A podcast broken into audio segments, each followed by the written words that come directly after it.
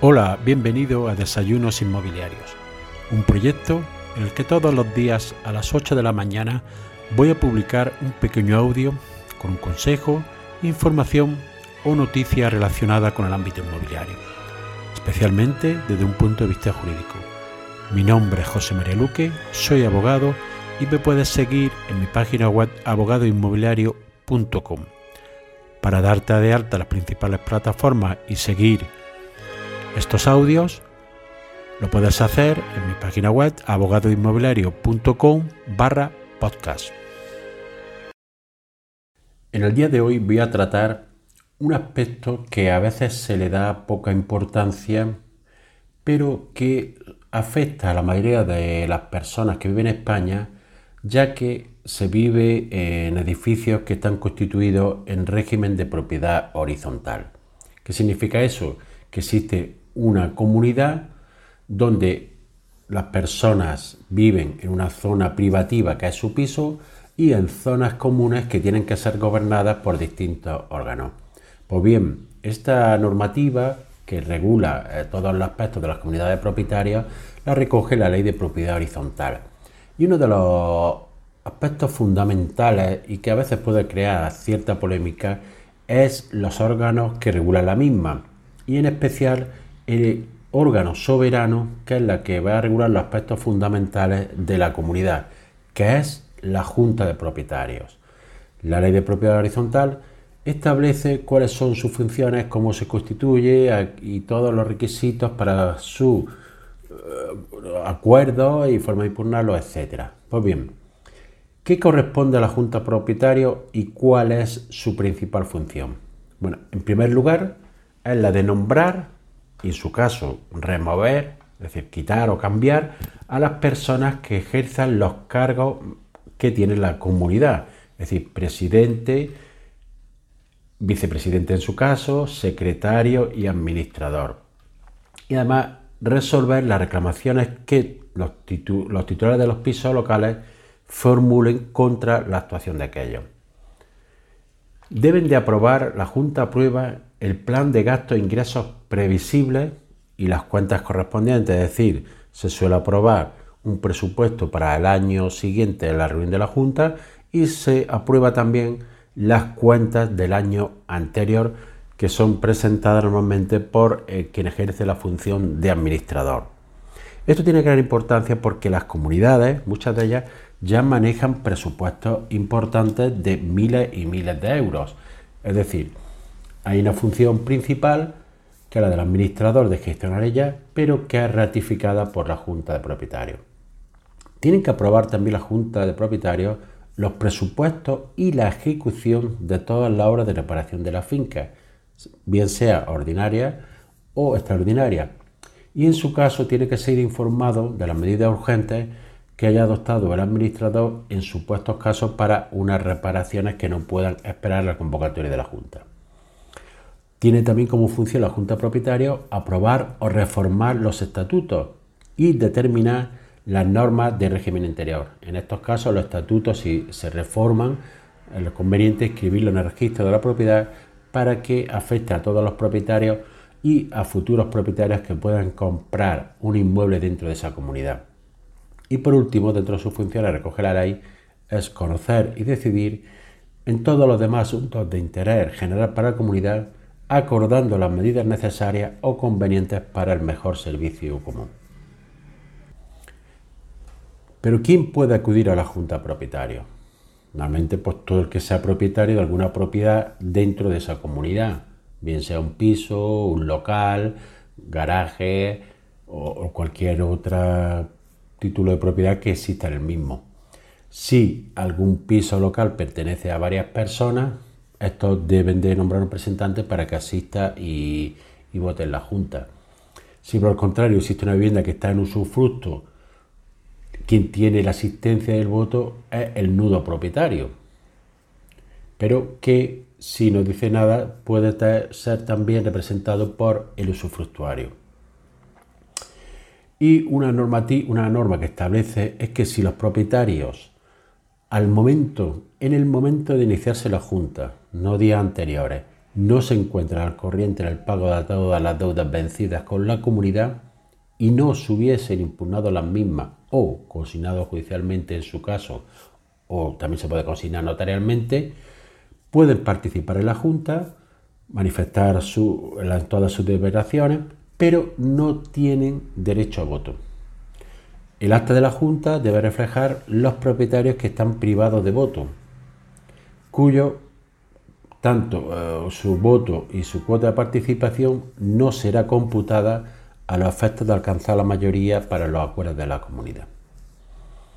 ¿Cuándo se reúne la, es obligatorio que se reúna la Junta de Propietarios?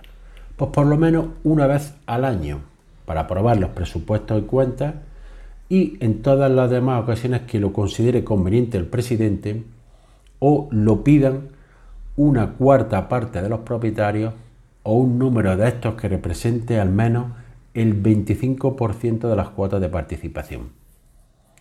En este caso, el presidente, ante esta solicitud, está obligado, obligado a convocar la Junta.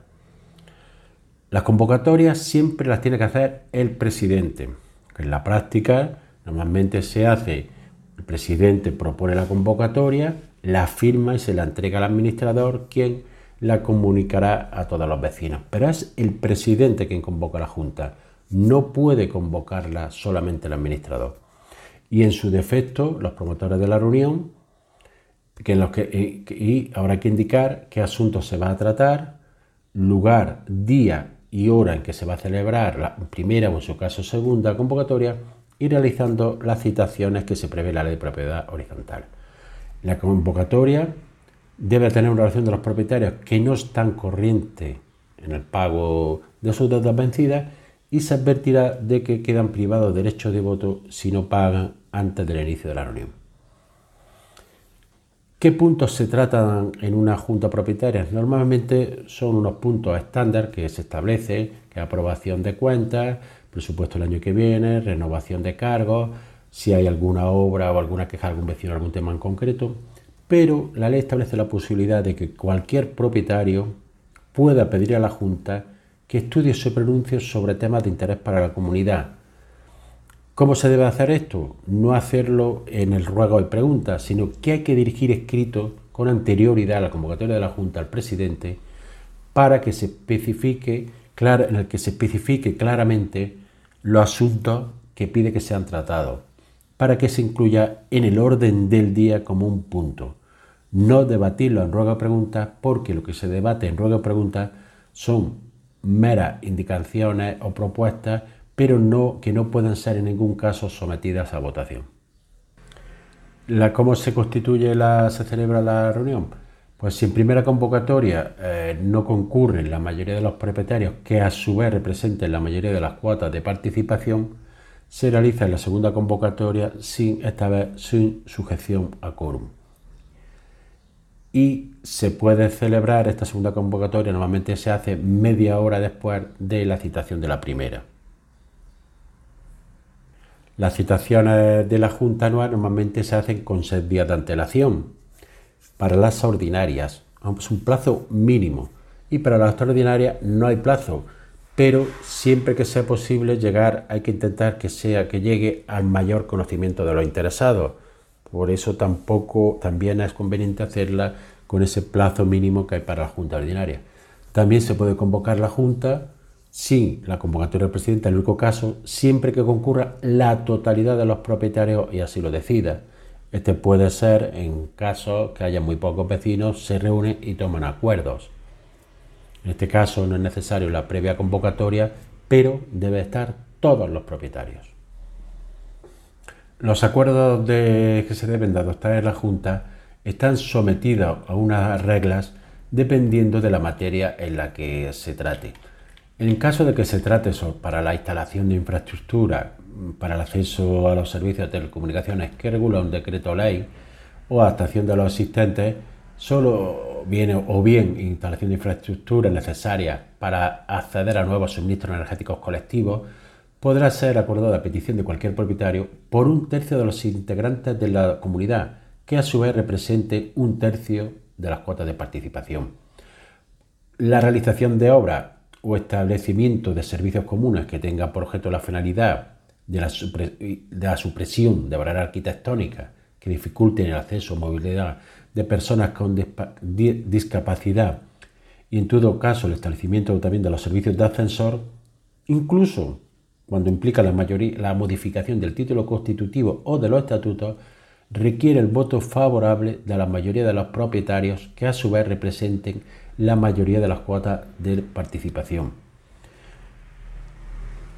La realización también de obras que contribuyan a la mejora de eficiencia energética a través de una serie de requisitos, así como solicitud de ayuda, etcétera, requiere el voto favorable de la mayoría simple de los propietarios que a su vez representen la mayoría simple de las cuotas de participación. El establecimiento o supresión de los servicios de portería, consejería, vigilancia u otros servicios comunes de interés general, suponga o no modificación del título constitutivo de los estatutos, requiere el voto favorable de las tres quintas partes del total de los propietarios que representen las tres quintas partes a su vez de las cuotas de participación. El mismo criterio se aplica para el arrendamiento de elementos comunes que no tengan asignado un uso específico en el inmueble y el establecimiento de otros sistemas de equipos que en temas de eficiencia energética, comunicaciones, etcétera, que no están recogidos en los artículos anteriores. una cuestión que está de actualidad en relación con la movilidad, que es la de los vehículos eléctricos, si una persona quiere instalar un punto de recarga de vehículo eléctrico en, su garaje, con carácter individual y que él va a asumir todos los gastos, tanto de instalación como de consumo, solo requiere la comunicación previa a la comunidad. Evidentemente, la persona interesada asumirá íntegramente todos los gastos, tanto de instalación como de consumo. Los demás acuerdos que no están regulados, eh, que no regula la ley, que implica la aprobación o modificación de las reglas contenidas en el título constitutivo de la propiedad o en los estatutos de la comunidad, requieren la unanimidad de todos los propietarios, que a su vez representen el total de las cuotas de participación. Es decir, para modificar el título constitutivo o establecer los estatutos o establecer unos nuevos estatutos, se requiere la unanimidad. Para la validez de los demás acuerdos, basta el voto de la mayoría del total de los propietarios que a su vez representen la mayoría de las cuotas de participación. Cuando las reuniones se realizan en segunda convocatoria, serán válidos los acuerdos adoptados por la mayoría de los asistentes siempre que representen a su vez la mitad del valor de las cuotas de los presentes. Los acuerdos que se adoptan conforme a esta mayoría obligan a todos los propietarios también hay un artículo, una,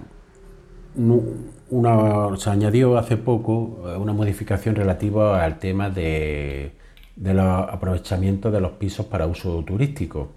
En este caso, se prevé que, eh, que en caso, si hay modificación del título constitutivo, requiere para que se limite o se condicione el ejercicio de, de esta actividad el voto favorable de las tres quintas partes del total de los propietarios que a su vez representen las tres quintas partes de las cuotas de participación. También se pueden establecer, se requiere esa mayoría para establecer que se repercuta eh, cuotas especiales o gastos en la cuota de participación de los gastos comunes a los propietarios que tengan pisos destinados a esta finalidad, pero siempre no puede suponer un incremento superior al 20%. Y estos acuerdos de limitación o condicionamiento de los, de los pisos para uso turístico nunca tienen efectos retroactivos. Aquí hay mucha polémica y está a la espera realmente de que, se, de que los tribunales concreten eh, qué se refiere cuando se limite limitar o condicionar si esto puede llegar a suponer prohibir, aunque actualmente los tribunales están diciendo que solo es limitar o condicionar en ningún caso prohibir. Pero en algunos registros de la propiedad sí se ha admitido la prohibición que ha sido aprobada por los propietarios por la mayoría establecida. ¿Qué sucede con los propietarios que no han acudido a la Junta? Pues en la mayoría de los casos se computa como votos favorables los de los propietarios ausentes de la Junta que han sido debidamente citados, quien una vez informados del acuerdo, es decir, con la notificación del acta, no manifiestan su discrepancia mediante comunicación a quien ejerce las funciones de secretario de la comunidad en el plazo de 30 días naturales, por cualquier medio que permita evidentemente tener constancia de esta recepción.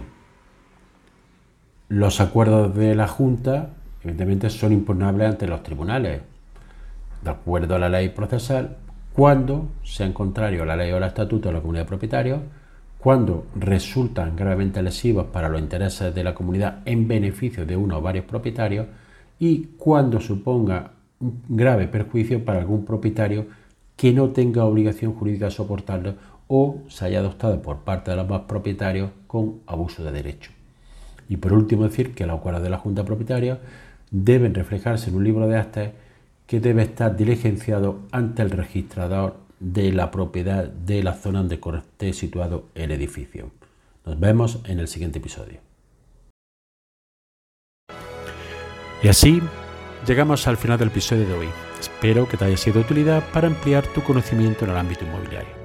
Si quieres que este podcast llegue a más personas, puedes compartir en tu red el enlace del episodio o darle una valoración positiva en la aplicación que utilizas para escucharlo. Recuerda que me puedes seguir en abogadoinmobiliario.com. Gracias por escuchar, nos vemos en el siguiente episodio y que tengas un excelente día.